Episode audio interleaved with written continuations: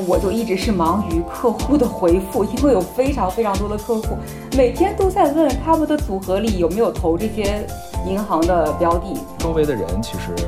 基本上和我们的态度是一致的，大家并不会说国内的媒体报喜不报忧，其实并不是这样子的。我觉得美国的态度和我们非常想念。上面新郎新娘，特别是新娘加上新娘的家人，哭得哗哗的。下面一桌的小孩在那儿敲桌子、敲筷子，说怎么还不开饭？啊，欢迎各位听众来到我们今天的名字先不急播客。我们今天呢是一期 SP，为什么是一期 SP 呢？因为我们今天的一个常驻的嘉宾选赫他咕咕了，他去忙他这个几个亿的大生意了，所以这一期呢我们就做一期特别的一个周末聊天。呃，这一期呢，就还是由我们三个先开始聊。我先给大家做个自我介绍，我是李彤，我在深圳。大家好，我是郝鑫，坐标硅谷。大家好，我是思雨，坐标香港。那我们继续我们今天的这个话题。呃，因为是一个周末闲聊的一个事情，我们比较关注的是最近大家都在忙一些什么事情。呃，就先从思雨开始吧，女士。那思雨，你最近在关注什么事情呢？其实最近金融圈不是特别的太平，因为整个银行业，不管是美国的银行还是欧洲的银行，就接连出事儿。大家可能已经看到新闻了，包括像硅谷银行上周的瑞士信贷，接连发现发生一些流动性和这个挤兑的问题。我就一直是忙于客户的回复，因为有非常非常多的客户每天都在问他们的组合里有没有投这些银行的标的。或者说这个银行的标的出了问题之后，会对我们的组合又产生什么样其他的连锁反应的影响？所以我主要在忙这个。考虑到我们可能有些听众还不知道硅谷银行发生了啥，我可以在这儿简单的跟大家稍微介绍一下。那简单来说，硅谷银行其实之前口碑非常好的一个银行，它在美国算是连续五年好像是拿了一个美国的最佳银行的这个奖。而且同时呢，它还是国际评级，我没记错的话，应该有 A 加。那这个 A 加是什么概念呢？你可以理解为是中国银行。那我们国家的中国银行是这个评级，所以就这样一个银行出事儿，可能是大家造成一个恐慌的一个基本来源。那它这事儿是怎么回事儿？简单来说，就是硅谷银行，它其实是在这个创投圈和科技圈特别有名的这样一家公司。它之前就吸引了包括创投和硅谷的很多企业的一个非常大量的存款。那对于银行来讲，就是我有那么多存款，我不能趴在账上。那我就要不就把它贷款贷出去，我可以赚钱；要么就把它投资出去，我可以赚钱。那硅谷银行这家银行，它在比如说车贷啊事情上，它其实没什么优势，所以它选择的方式就是说我把这些钱就直接投出去做投资，这样的话就能够赚一个息差，它是这么一个思路。那它投资的方式呢，就是取了很多的这个国债和 MBS，就是房抵押证券。正常来讲，它这样的投资其实应该是问题不大的。但是呢，好好赶上前两年美国加息加的非常的迅猛。那在金融上呢，其实可以理解为，就是说加息利率提高，债券价格其实就往下跌，它是这样一个逻辑。那所以他去买的这些债券，因为加息导致市场利率提高，所以他那个买的债券就价格狂跌。那呃，产生了这样一个结果。那因为他所买的这些债，包括 MPS。亏损之后，他应该是在今年的一月份就做了一个业绩公布，就二零二二年的业绩大概是一个什么样的情况？那因为业绩公布以后，其实已经开始有投资人认识到可能会出现有一些问题，所以很多人就开始去他那个银行去提钱，就开始逐渐逐渐提钱的人越来越多，提款的人越来越多，呃，导致硅谷银行他也意识到了自己有可能会出现流动性的问题。所以他在三月八号，他就发布了一个公告，就说他要出售美元的一个资产，那并且这个出售呢，会导致它会产生一个十八亿美元的亏损。那这个市场一看到这个公告，就吓得不行，所以就疯狂的去挤兑，就是就大概四十八个时吧，这个银行就从一个 原先国际评级 A 加的银行，然后变得被呃 F 接管，FDIC 就是美国联邦存款保险公司。那就被他接管，接管了之后，所以，呃，他的这样一个被接管，其实对于金融市场的影响还是蛮大的，因为大家会觉得，就是这样一个大的银行都出现了这样的问题，那从而产生可能会对呃中小银行的挤兑，对，这是这个事件大概的一个前因后果。对，好像我就想问一下，硅谷银行既然在硅谷，那你在当地有没有其实看到说本地的企业也好，因为。比如说，如果发生一些挤兑性风险，你比如说像去年河南村镇银行出问题之后，其实河南当地还是引起蛮大的一些反应的。那你比如说你在当地有没有观察到类似的那一些社会的不安定因素啊之类的。硅谷银行听起来有点耳熟呀。虽然叫硅谷银行，但说实话，我第一次听说它也是最近在新闻上面听说的。它其实并不面向个人用户，我也还没有到那种。我是风投，或者是我是创业的 CEO 的这个级别，所以他其实我听说这个银行大部分的客户，要么就是风投里面的资金，要么就是创一些创业的 startup 的一些资金，所以对这些人的影响是确实是会比较大。但是我确实也感受到了一些冲击，微微的感受到一些冲击，比如说。大家都会谈论这件事情，大家去做一些金融上面决策的时候，也会去考虑这个因素。就说你看，像硅谷银行这种问题存在的时候，我们是不是可能要保守一点？会不会以后会有更大的风险？还有一点就是，整个美国的股市上面，就是银行股跌的特别厉害。哦，我在看新闻的时候就能看到一些银行股，确实是我存钱的银行，所以我也会担心一下。比如说那个 First Republic Bank，第一共和国银行。我我们家也，你存了？对我们家也是有账户的，因为你知道美国的银行很厉害的，他们拉客的时候就不是那种说哎你要办点什么什么，给你个红包，给你个积分，不是这样子的，他就是直接给你钱，你去这儿开个户，放多少多少钱在里面，三个月六个月就直接给你两千刀，什么三百刀五百刀，还挺多钱的，就你算一下这个收益率有那么个百分之几的，所以我们其实。还有挺多银行账户的吧，First Republic 是其中一个，他们那个银行其实还做的非常的 decent，很很高级看起来，而且，嗯，我们感使用感受也挺不错的。但确实看到那股票以后是稍微有点虚，不过我们也确实没有超过二十五美呃二十五万美元的资产在里面，那个叫美国的那个银行保险都是能够 cover 的，所以对实际生活没有什么影响。但确实我觉得。嗯，是会有一些心理上的恐慌的，就对于整个市场，不是我个人。其实除了关于硅谷这件事情，我们最近也会发现，不只是硅谷银行，甚至不只是美国出现了这样的一些金融风险的问题。咱们关注度特别高的还有瑞士信贷，这个是一个瑞士信贷银行，应该是有很长很长很多年历史的一个非常有名的银行了。那它也出现了一些金融风险，甚至它现在已经被应该是收购了。据我了解，对，也造成了在金融市场上面的一个挺大的一个波及的地震的，啊，也影响到了香港股市。最近我也听说，就是德银、德意志银行，这个德意志银行我听说非常厉害，大概就是中国工商银行这个级别的一个银行，可能也遇到了一些风险，但我确实没有具体看里面到底是遇到了什么问题。然后作为专业人士，你觉得我们现在？这几件事情会对我们有什么影响，或者它到底是什么情况呢？别叫我专业人士，但是我可以跟大家稍微说一下瑞士信贷其实发生了什么。呃，我觉得瑞士信贷这个事情其实之前呢也是有硅谷银行的影响在，所以它其实也是市场信心崩塌而导致瑞士信贷这边会有一个更强烈反应的这样一个过程。那呃，简单来说，瑞信它其实是瑞士的第二大银行，它是全球第五大财团，它的资产规模是一点六万亿美元，是这样一个量级，所以其实是非常恐怖的这样一个体量，真是属于大而不能倒的这样一种算是系统性重要性银行。那其实瑞士信贷，大家可能前几年也多多少少多少听到了它的一些丑闻，比如说什么信息泄露呀、反洗钱，但我理解它现在其实最核心的两个问题，说是有两两笔。业务是出了特别大的问题，一个是这个 Greensill Capital，另外一个是 Archegos Capital，它这两笔，呃，基本上就是第一第一单可能是因为他给呃 Greensill Capital 借了钱，然后这个企业破产了，他可能有亏了一百亿美金。那第二笔呢，就是 Archegos Capital，那这个人就是这个基金经理叫 Bill Huang，Bill Huang 这个人非常有名，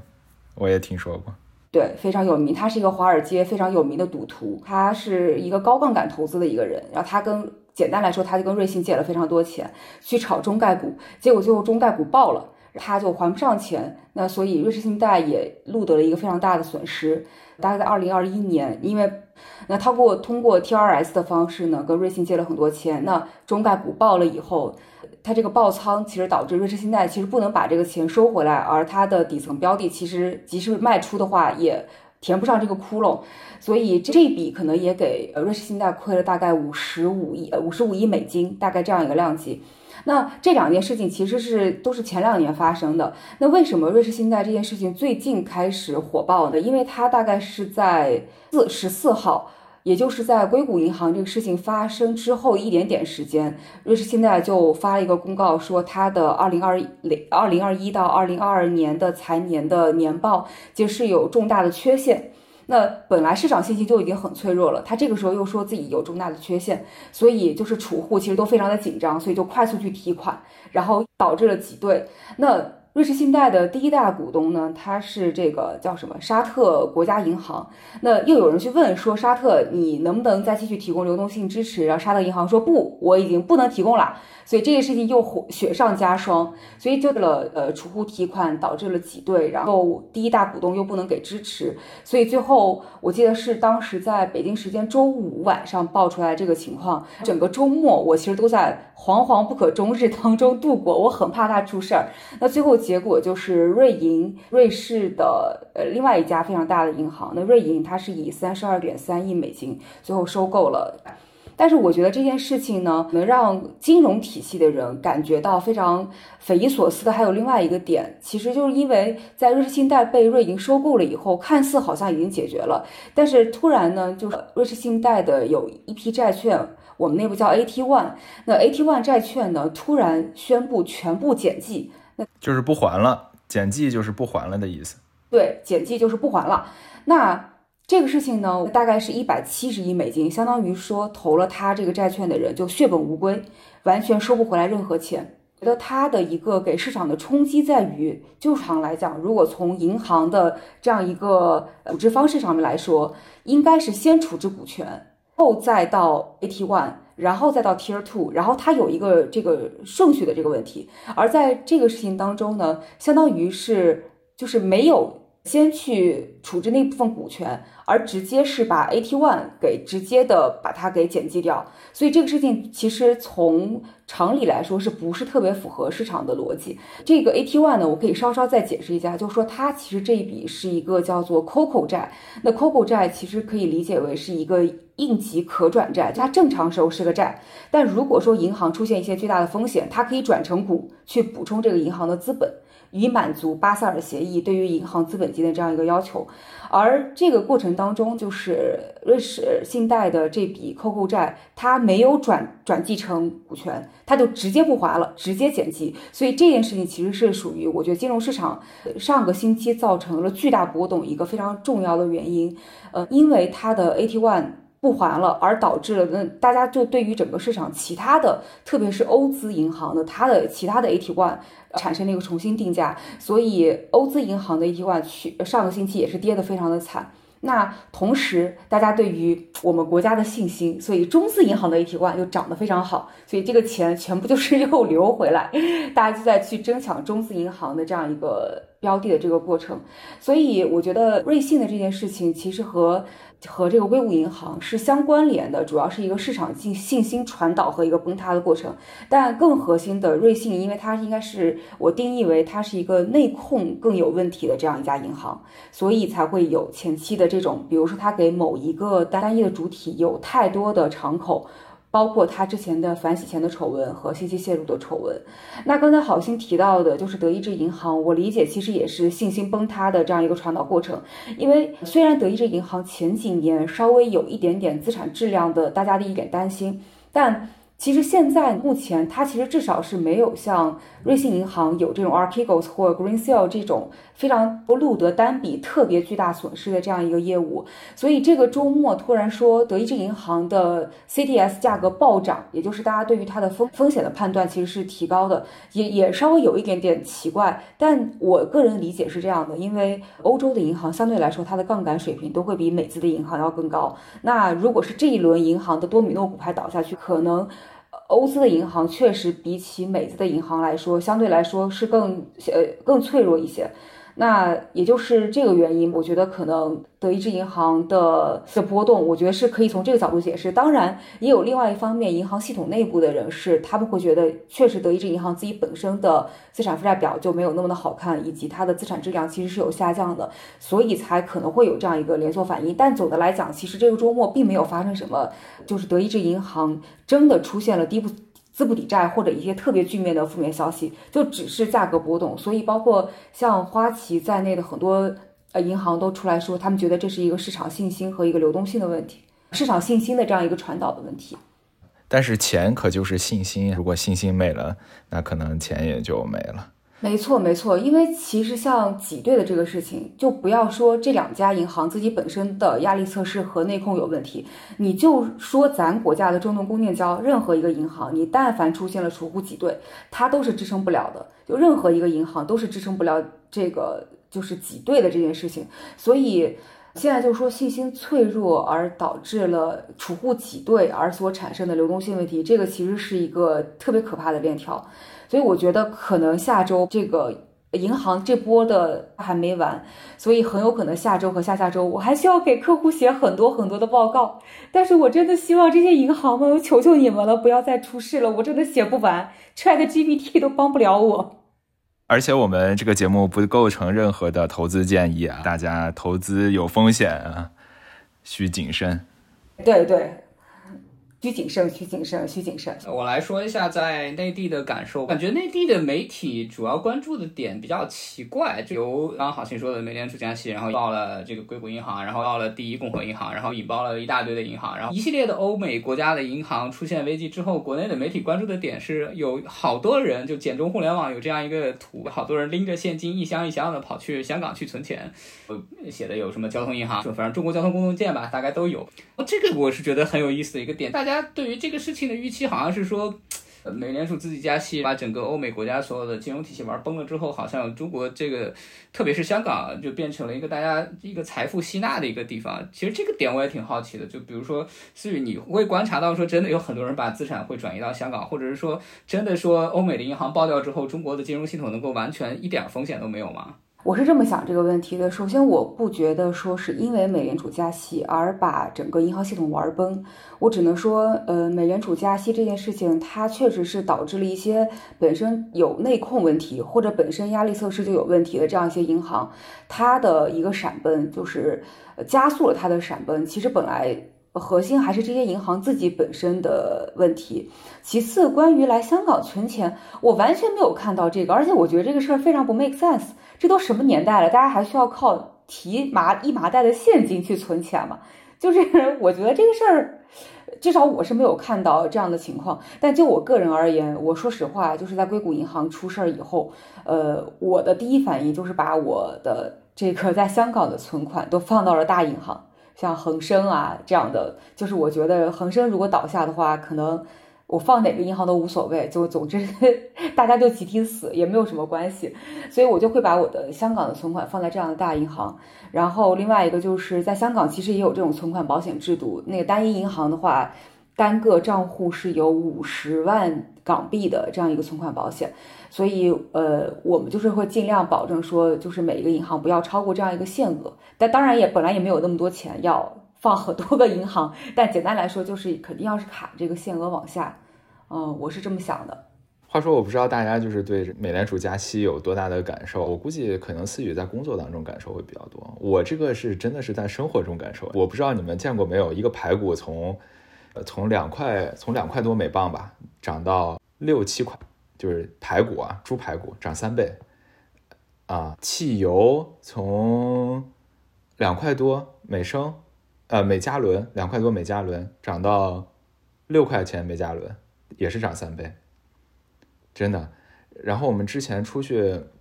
去一些韩餐的餐馆啊，中餐餐馆，就是原来可能四十块钱一份的，就是烤肉，现在七十块钱一份，嗯，翻一倍，这个真的是非常常见。所以其实你们要是关注这个美联储嘛，他们就会说啊，我们加息是为了。抑制通胀，然后确实，美国在那段时间通胀还是挺严重的，包括我自己也是感受非常明显。我现在能不出去吃饭就不出去吃饭，真的很贵，特别贵，尤其人工很贵，嗯。然后，然后加息其实还有一些别的影响嘛，就比如说你股票就会跌呀，哇塞，那家里面因为其实在美国，呃，工作当程序员有很大一部分收入都是这个股票、期权之类的这些东西。那那收入就是哗哗哗往下掉，真的很明显的。然后，呃，我想想还有什么哦，买房，就比如说你现在那个房贷，我的房贷啊，大概利率在二点几，这个是可能两年前的一个利率。然后我锁了这个利率，大概锁七年。然后有那种朋友吧，就是他的锁锁定利率大概锁到现在就就浮动利率了，那就爆炸了，就突然间利率变成五点几，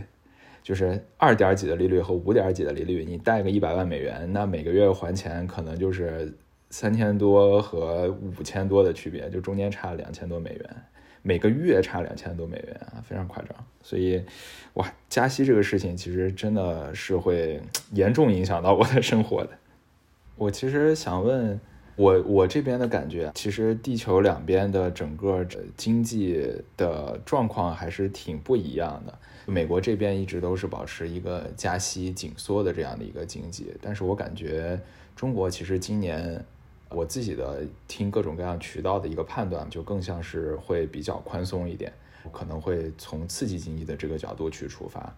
那你在？国内，比如说在深圳，你有感受到类似于像房市的恢复，大家又开始准备去买房子啦，开始投资、创业，或者是做一些，比如说开始卖咖啡啦，开始去做 AI 技术上面的一些探索啦之类的。这个问题比较大，因为说实在的，整个国家层面的宏观政策，这这这个东西真真的是对我来说是一个特别特别大的一个题目。你你从你身边感受讲嘛？对，如果从我自己身边来看呢，呃，我分几个层面第一个就是我们的日常物价，我们的日常物价其实并没有像你感受到的涨得那么夸张，但确实是有涨的，大概可能这个一碗面从五块钱涨到涨到八块，就没有你涨的就几倍的那么夸张，但确实是，比如说肉蛋菜，猪肉价格，中国其实是在我看看，应该是二零年还是二一年，反正就疫情第一年还是第二年的时候。中就是国内的猪肉价格是涨得最快的时候，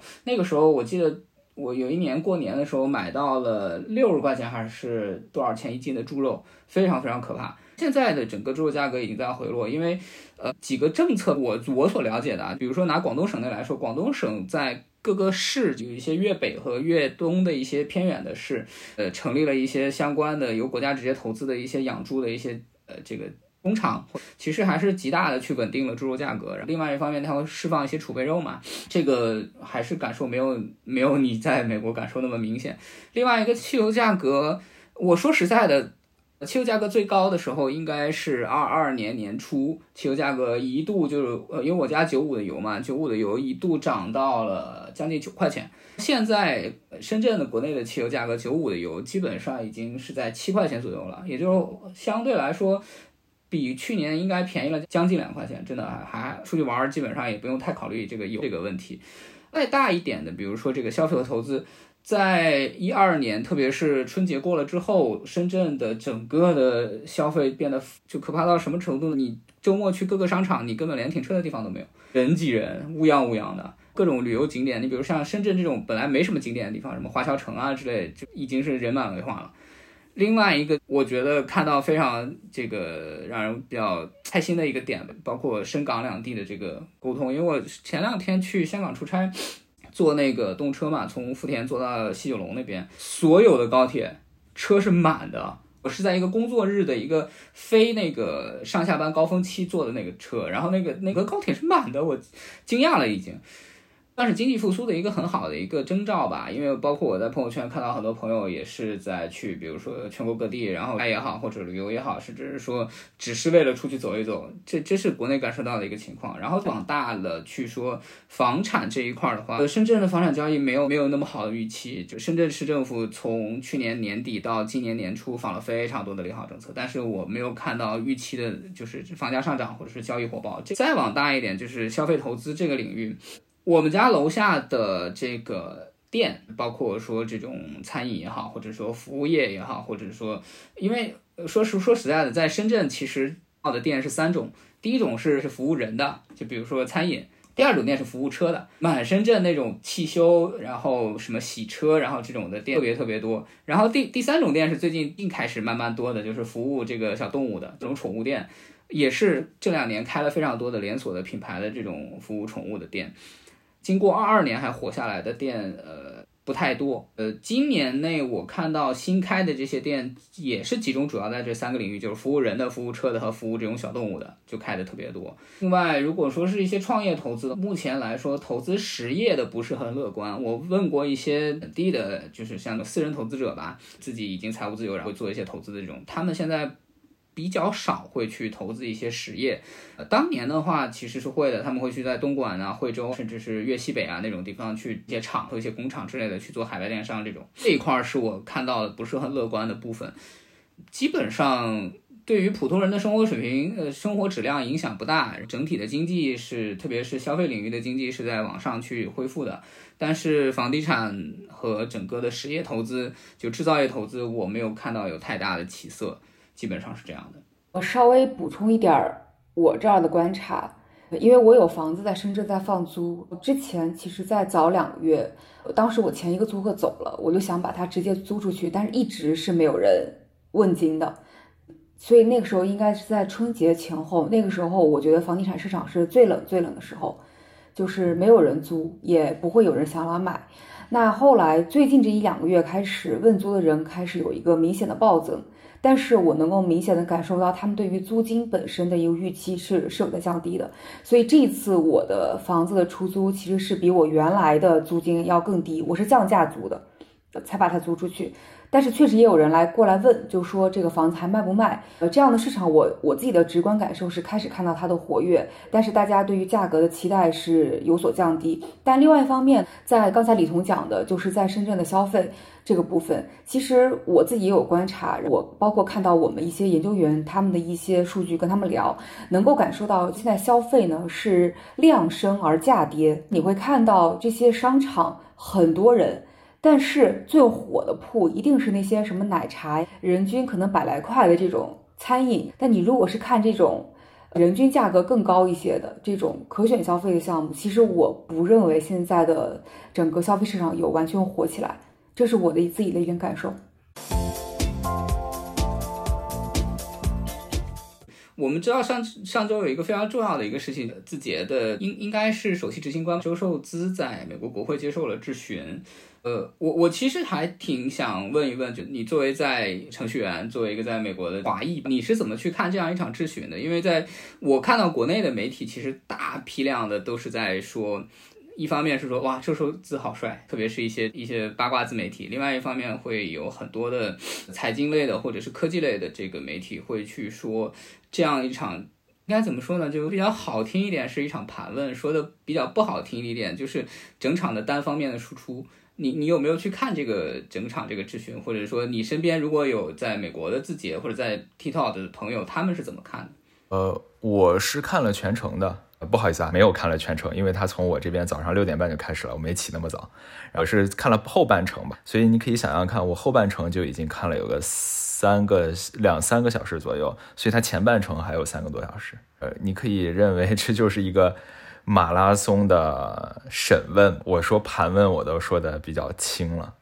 对，其实你去看的时候，你就能感受到那个分非常差的。呃，去问问题的议员很多，他们这些议员其实并不在乎你回答的是什么，他就是去输出的。我看过一个比较夸张的几个例子啊，比如说有一个议员他分不清楚 TikTok 和 Chit Chat，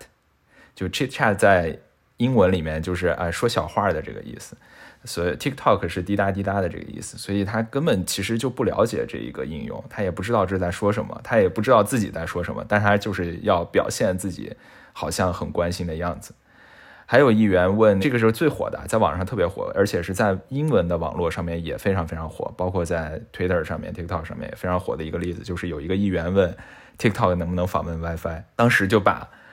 周受资给问懵逼了，知道吧？就是太夸张了。他们其实真的不知道自己在问什么，他们纯粹是一场政治表演。里面可能稍微好一点的人，他还会问一些比较技术性的一些问题啊，相对比较技术性的问题，也不是什么很深入的技术性的问题。但大部分里面的政客其实完全是为了自己的表演的那一部分。你也可以想象，美国老百姓很少有人会看全程的。所以他们可能更多就是为了把自己的那一段截下来，给自己的选民看看我有多在乎什么隐私，多在乎儿童啊，多对中国有多么凶狠，就是一场政治秀。推特上有有一个这个嘲讽，我觉得应该是一个嘲讽，说这些国会老爷们咨询完了，义正言辞咨询完了周受资之后，把咨询的片段剪成了小小视频，然后发在了 TikTok 上，然后去告诉他支持他的选民们说，我问的很不错。然后我觉得对于周的评价，我其实是评价还挺高的。就是大家也可以想象，在那样的一个高压的环境下，你代表的是巨大的利益，对吧？就是很有可能因为你导线失误，呃，不仅会送这个公司的未来，而且还有可能会葬送你自己的职业生涯，甚至会把你自己送到大牢里。因为他那那个听证会一开始，主席就说了，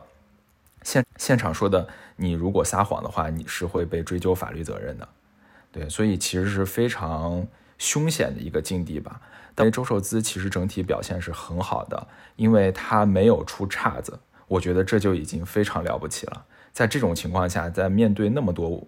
问题，并且有很多人就是问你 yes or no 的时候，你依然没有出岔子，没有崩溃，你没有情绪失控，就已经是极高的一个素养了。所以我觉得我对他。评价是很高的，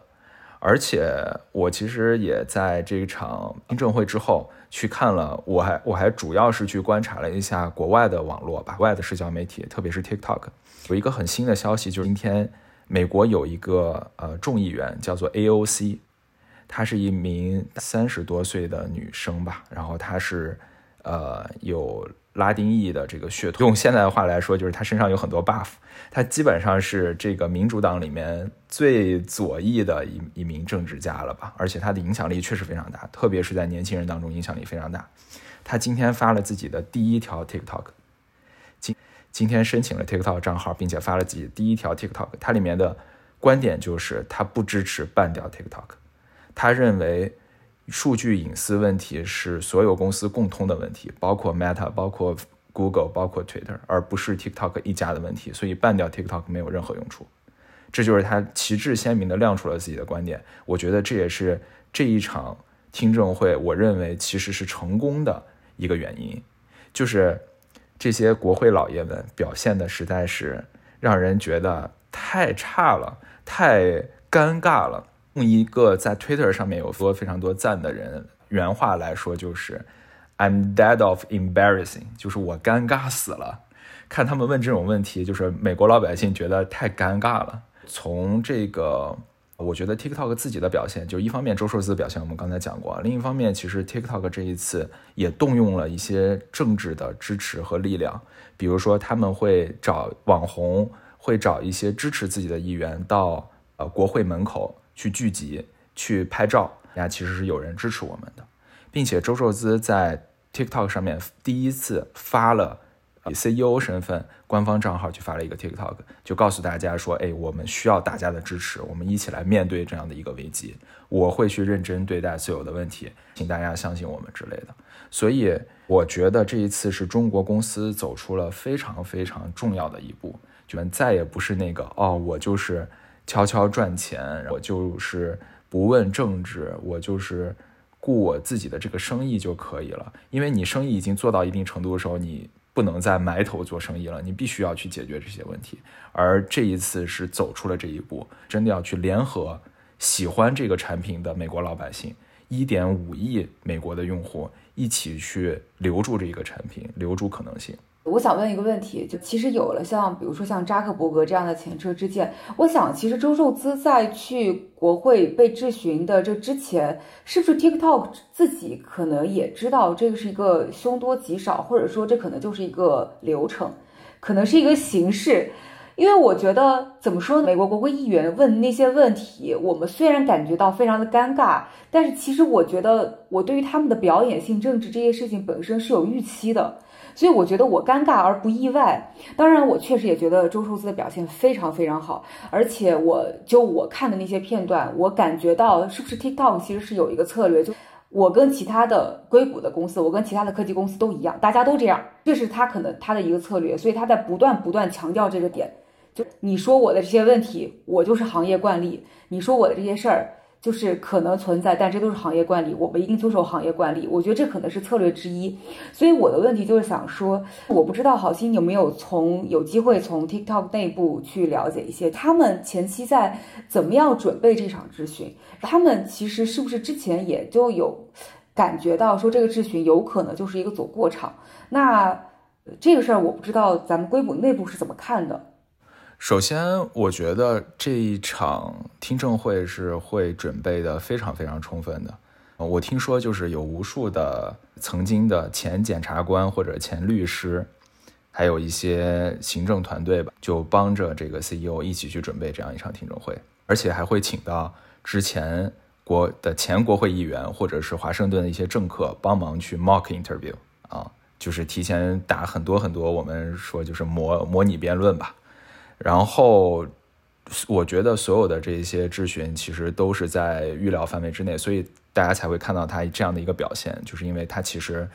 我觉得是已经肯定是已经准备到了。其次，说到这些遇到我们具体遇到的这些问题，我觉得如果要是探讨具体的问题，比如说隐私问题，我觉得这个 TikTok 是完全不虚的，因为。他也提到了嘛，因为就整个行业本身做的就不是很好，对吧？普通老百姓的预期其实是有差距的。比如说 Facebook 之前也是被听证过一次，他那次就是那个 Cambridge 的 data leak 的这件事情，就是他把数据卖给了一个叫剑桥公司的，然后去做分析嘛。这个其实是在美国非常差的一个案例，很多人对于 Facebook 非常的不信任。然后很多的 TikTok 的 user。就是用户他们会觉得 TikTok 之所以是今天这个地步，很有可能是 Facebook 在后面去做游说所造成的一个结果。所以其实 TikTok 越被骂，反而 Facebook 的形象也并没有变好，反而会变得更差。TikTok 其实做了一件事情，也是他在这个听证会里面反复提及的，就是这个叫 Project Texas 这一件事情，我觉得做得非常的好，因为它相当于是先行了整个行业一步。去自己给自己做了枷锁，相当于是我我来你这儿，我自己给自己戴上脚铐跳舞，我我先给自己戴上了脚铐。那你说这个事情它解决不解决问题不好说，但是我毕竟是摆出来了这个姿态，我也真金白银的去投入进去了，而且我也确确实实在做这件事情了。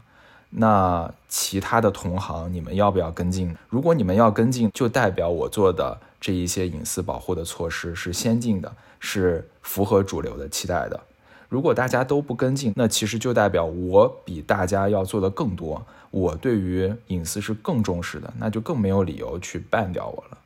所以，我觉得整个这个从二零年到今年是二三年，两年多一点点的时间，TikTok 的策略从原来的手足无措，哈，就那个时候被 Trump 突然间一个行政命令下来的非常大的一个手足无措的这样的一个境地。然后当时其实，在国内也是有招来了很多骂声，就比如说所谓的火星人啊，什么说张一鸣是怎么跪来，其实是很充分的准备，无论是 CEO 的人选、CEO 的准备，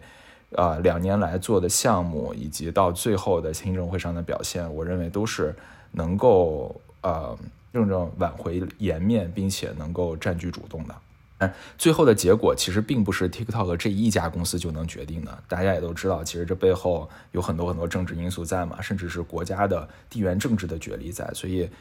无论是办也好，拆分也好，还是卖掉也好，都不是 TikTok 一家公司能决定的。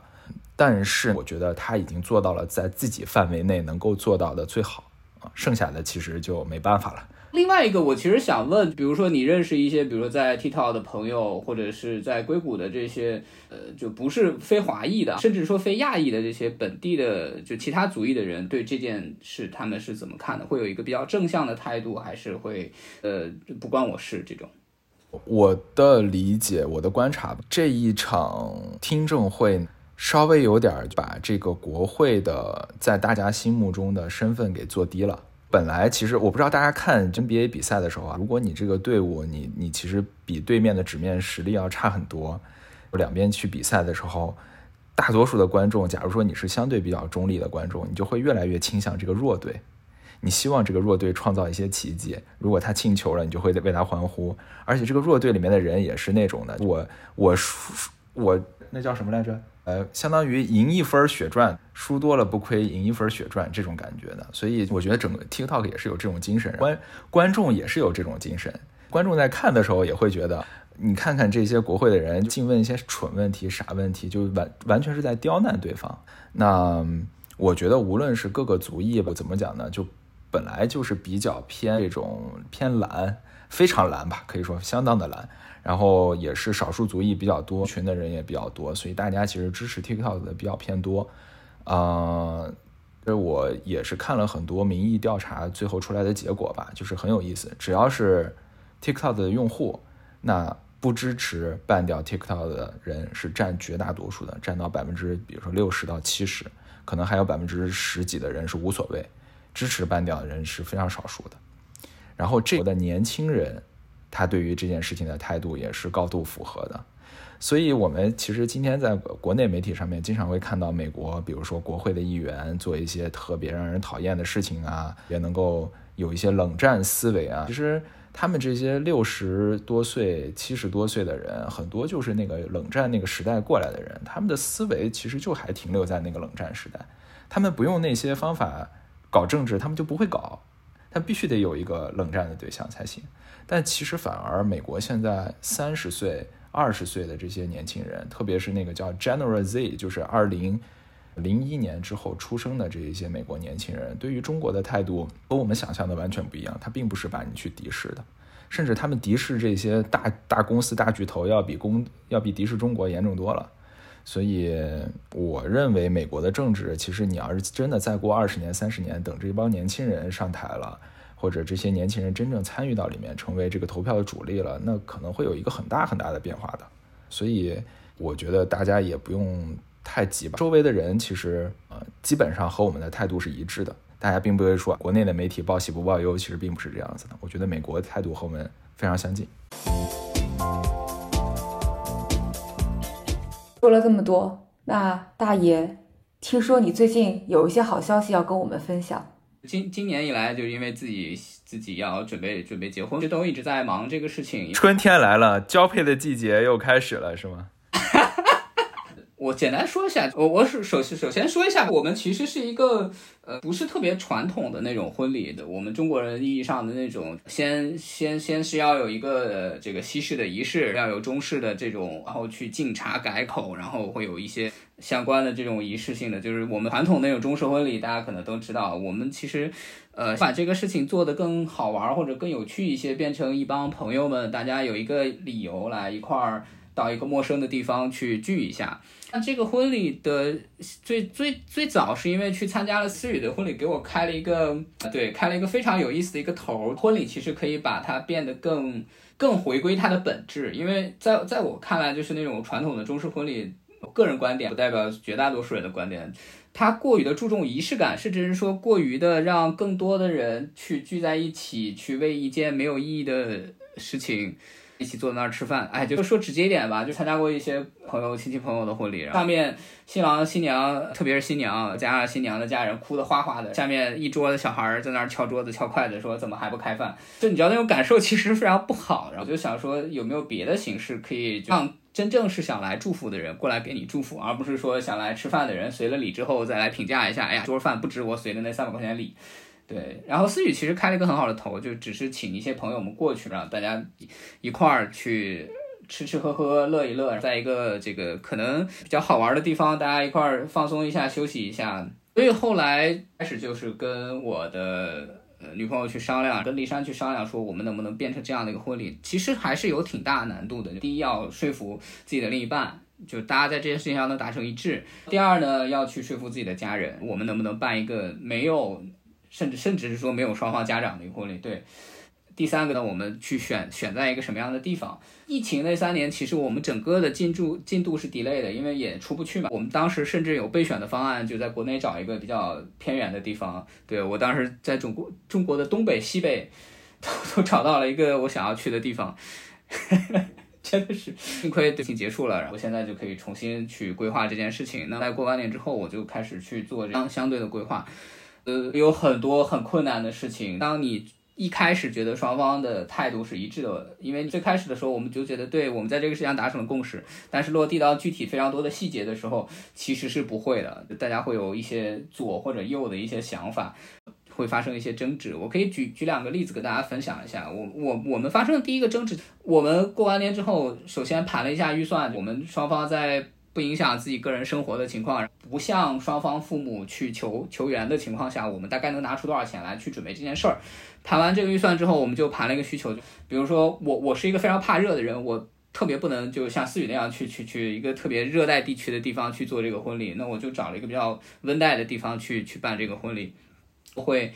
就咨询一些朋友，包括线上也跟你们聊过，线下也请这个思雨跟方总吃饭，然后聊一聊，就是海外婚礼需要准备哪些事情，就查这些这个相相关的资料吧。这过程中其实会有两个两个点，第一个点就是说。去关注的重点是什么？你比如说，我们其实，在发生第一个争执的就是，我们到底要不要买一个很贵的这个对戒？我们在这个点上其实会有一些争执，就是有一方认为说，其实没有必要，因为这个东西说实在的，结完之后戴戴的概率也不太大，因为第一国内没有这个传统，第二其实还挺影响行工作的，因为我们都是做文字工作的嘛，还是需要用电脑啊什么的，还是挺挺戴上感觉手上有异物感。另一方就觉得说这是一个很重要的一个点，你不可能说这个东西你过了之后，你在第二年再去补一个这个对戒，这是第一次争执。第二次争执的时候，呃，关于婚纱，对我我们争执的点倒不是说该不该买婚纱，我们争执点很有意思，就是我们要不要买很多套婚纱。正常情况下，我我记得四月婚礼的时候你是两套婚纱，就一套主纱，然后一套吃饭的时候穿的。然后在在这个点上，我们也发生了一些争执，就这这个到底。需不需要？还是说我买一套？因为我们是去海外嘛，就你你相当于我不想带那么多东西过去。其实争执的点是这个，背后隐藏的一个逻辑就是，大家其实更 care 的是这场婚礼的仪式感的部分是哪里。比如说，就拿婚纱这个事情来说，我更 care 的点是说，我们如果能有一套仪式上穿的婚纱，然后又能在吃饭的时候穿的婚纱，那我们就可以少带一套婚纱，这样我们的行李就会比较宽裕。但其实。呃，山的点在于说，这是一个很重要的仪式感，你不可能说我去去 balance 这个东西。我后来想了想，其实他的他的想法是对的，就没有必要说为了节省一点衣服的空间，就把这个东西。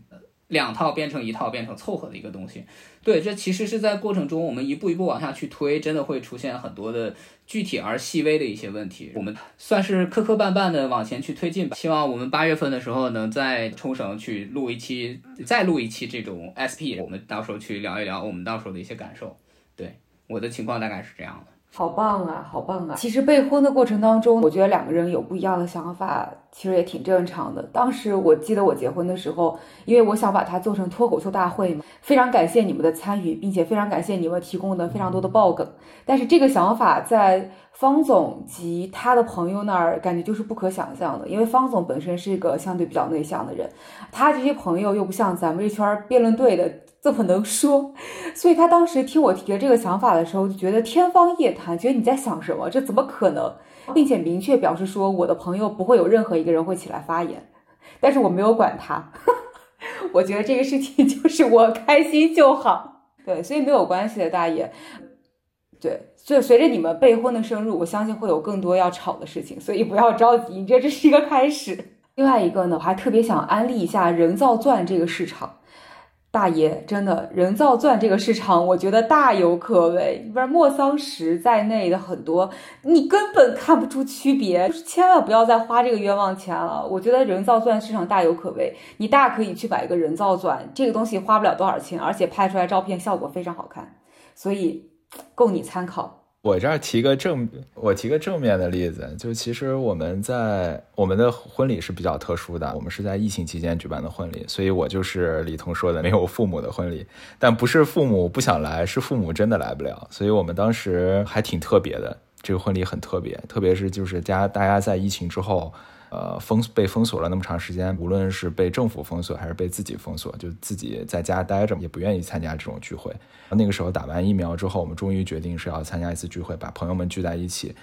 我自己认为这个婚礼还是非常非常有意义的。我很幸运的是，我们在筹备这场婚礼的时候，基本上没有什么争议，因为我们两个人都非常的懒，对这个东西完全不在乎。一开始就觉得这个婚礼就是一个给爸妈办着看的一个东西，只要我们按照一个。Average 的水平的标准办完就可以了，所以我们也请了一个婚庆公司，就把所有事情都推给这个婚庆公司，我们就只要 make decision 就行了，不做任何的筹备。你们就给 A、B、C 三个方案，我们就从方案里面选，选完了，然后你们就再去走。但事实上，其实那个婚礼结束了以后，我自己会觉得啊，远远超出我的预期，远远超出我的预期。我本来以为婚礼其实就是一个仪式而已，就是做给父母、做给大家看的。但后来我发现，其实婚礼是一个很特别的场合，在某这个世界的某一天，你的。生命当中非常重要的一些人愿意坐在一起去关注你们两个。今天你们两个就是这个是你们所在的这个小圈子、小世界里面的一个主角，去被关注，被大家愿意去说一些平时可能不会说的话，愿意去收到一些平时可能不会轻易去呃送出的祝福。我觉得其实就感觉意义非常大。我当时的这个婚礼，其实你也知道，我们刚才也讲了，我们其实并没有付出太多的东西，很多东西都是非常随意的。但其实到最后以后效果非常好，我觉得它里面很大很大的一一部分都是来自于朋友们的贡献，朋友们贡献出来了他们的梗也好，他们的感动也好，他们的发言也好，他们的舞蹈也好，很多都是超乎我们的想象的。所以，个由自己朋友、由自己生活的圈子所共建出来的一个婚礼。其实是非常有意义的啊！我也提一些建设性的意见啊，有分歧不可怕，我觉得分歧其实本身也是这个婚礼当中的一部分。当你成功的把它办完了，你再回头去看那些分歧的时候，你会发现其实这些分歧还蛮有意思。比如说像戒指这件事情，我们当时就是在亚马逊八刀买的戒指，然后十刀又买了一个戒指的盒，真的个纯纯的一个。英文叫 staging 的一个戒指，非常的有意思道具，呃，但是其实并没有影响所有的，无论是这个婚礼的宣传片啊什么的，根本就看不出来。我觉得这，我觉得从婚礼这个事情开始，这就是可能婚姻的第一步，永远都要去面对呃不一致，永远都要面，你要学会怎么去面对冲突，这其实也是自己成长的一个过程。我觉得好心说的一个是特别对的。我觉得婚礼这个事情，它能办的超出预期，包括我自己巴厘岛的婚礼也是这样，就是因为有你们在贡献的梗，有我的一个好朋友他唱的美声，有最后现场大家一起大合唱，我觉得这些回忆都太美好了，所以以至于让我有一种想再结一次的感觉，但希望不要再有一次，但是快乐非常快乐，我觉得那就是一个大 party。对，所以我觉得前期可能降低一点预期是特别重要的，把很多的不确定性交给现场的朋友们。就是我觉得大家关系这么好的情况下，不管结果是怎么样，我自己开玩笑说，如果请的都是自己非常好的朋友，即便我那天穿着高跟鞋摔倒了，我觉得这个也会成为非常美好的回忆。其实我们当时是线上，我跟我跟那个丽珊两个人是凌晨线上看完了好心的那个婚礼的直播的。我们当时一个很重要的一个感受就是发现，其实好像没有父母也是可以的。当时我们有讨论这个问题，我们最初的版本不是这样的，我们最初版本其实是包含了双方呃父母参与在这这，因为说实在的也不是特别难，从从深圳过去冲绳那边也也挺方便，航程不会太长嘛，两个小时而已，但。看完好心那场之后，我们想了一下，觉得说其实父母没有父母在场也好，也是另外一种，就大家能比较放得开，可以很认真的去去参与这件事情，其实蛮好的。其实我补充一点啊，我的婚礼虽然父母没在现场，但不是没有父母参与，我在一个隐藏环节，这个肯定是没有在直播里面的。我们是有一个对着电脑敬茶的仪式，你知道吗？还能给红包，这个整个过程。非常的有趣，都没有给你们讲过这个梗。是这样子的，我爸妈坐在像咱们现在一样坐在电脑的另外一边，当然我岳父岳母也坐在另外一边。我他们会，我会给他们敬茶，我这边拿一个杯子说：“妈，请喝茶。”把这个杯子从摄像头下面移走。我岳母那边拿起她自己的一个杯子，拿起来喝一个茶，谢谢。再把红包伸到摄像头上扫一下。我这边再拿起一个空的红包，说谢谢妈，我就走了。会有一个这样的一个敬茶仪式，纯虚拟线上电子版的敬茶仪式。敬茶的部分我理解，就是没办法实体。红包为什么不用二维码？扫一下就可以了呀。敬茶仪式全程都是有录像的，但我再也没有看过第二次了，因为实在是尴尬的令我抠脚，可能会把地毯给抠烂了。但是但是其实话又说回来了，呃，其实敬茶仪式的时候，我妈说话的时候，我都掉眼泪了。这其实我自己也回想了一下，为什么会掉眼泪？就我特我特别不能听我爸妈说话，他爸他们一认真说话，我就特别想掉眼泪。主要的原因是因为在很多别的场合的时候，父母其实是没有这个机会向你表达这样的一个呃期许也好、祝福也好的这个过程。很多我们的父母其实他们都是呃羞于表达的。对，特别又是我们又是独生子女，在他们那个时代成长起来的时候，是羞于表达这种情感的。但他们对于我们都是富有极深的情感的，所以这个机会就是给他们去表达，我觉得也是一个蛮重要的一个过程。哪怕父母不去现场，但我也其实挺希望能够让父母参与进来，无论是通过在线连线的方式，还是通过就是录一个演讲的方式，都是还蛮重要的。我的婚礼是有父母在的，我觉得也挺好。我觉得这个事儿你可能要考虑问一下父母的意见，毕竟他们其实肯定是非常非常需要参加你的婚礼，他有这个心理需求。呃，如果拒他于门外，或许你需要考虑一下该怎么补偿他们。OK OK，我觉得这是一个很好的建议，我可能会参考这个事情。但我也补充一下，就是说，呃，倒不是说完全我们想要就是排除掉父母参与就是婚礼的这个部分，主要还是因为一些客观条件不允许。回头也可以跟跟跟你们聊一聊，反正这个也是一个比较怎么说，挺挺艰难的一个抉择吧。OK，那我觉得我们今天这个聊的差不多啦，也引入一下下一期的一个话题，我们下一期。就本来选和在，我们其实想聊一些关于结婚这件事情，呃，比这一期会聊的稍微严肃一点，就以我在整个这个备婚的过程中的一个，呃，聊到的一些点吧，跟呃好心思雨和小贺三位已婚已已婚甚至已孕的人士，然后聊他们对于婚礼，甚至是说我们这一代年轻人对于结婚这件事情的看法，然后期待能够关注我们下一期的节目，也期待下一期选和不要孤掉。好，大概就是这样，拜拜，拜拜。好的，拜拜，大家周末快乐，拜拜。